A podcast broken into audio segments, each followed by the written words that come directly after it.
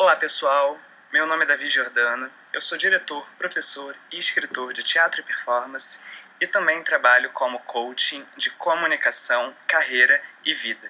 Nesse vídeo eu vim falar com vocês sobre uma diferença fundamental que existe entre aceitação e tolerância, tá?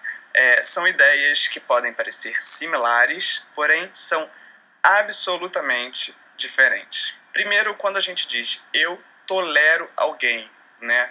Eu não gosto de tal pessoa, mas eu tolero tal pessoa. Eu não gosto de tal grupo social, mas eu tolero tal grupo social. Eu não gosto de uma pessoa que trabalha com isso, mas eu tolero tal pessoa. Eu não gosto de uma pessoa, eu não gosto de uma pessoa que, que frequenta tais lugares, mas eu tolero tal pessoa. O, o tolerar, ele sempre está nessa ideia de que, ok, eu não gosto, mas eu eu eu, me, eu permito que essa pessoa exista, né? mas eu, eu ainda estou na coisa do tolerar. Ex existe ainda uma barreira entre, entre eu, como um sujeito, como um ser humano, e a outra pessoa que também é outro ser humano.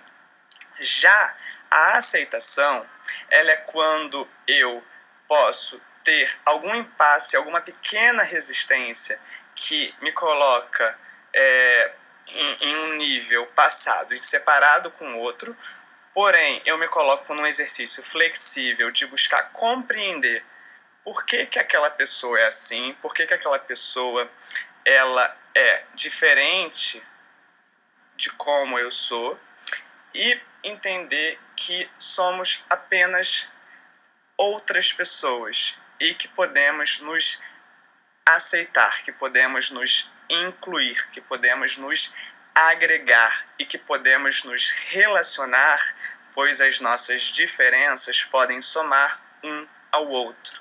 Então eu já não estou tolerando a pessoa, eu estou aceitando, eu estou abraçando ela para dentro da minha vida, sabendo que somos diferentes e vamos seguir com, os, com as nossas diferenças.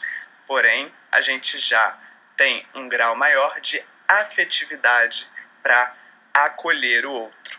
Então, é a gente pensar que quando a gente tolera, ainda tem um aspecto negativo que se mantém como uma barreira entre a minha pessoa e o outro, enquanto que no ato de aceitar, eu já acolho o outro para dentro do meu universo. Então, eu acho que essa é uma ideia muito bacana para a gente estar tá aí pensando e refletindo e, acima de tudo, que não fique só aqui nas ideias, mas que a gente venha a praticar um pouco dessa filosofia em nosso dia a dia.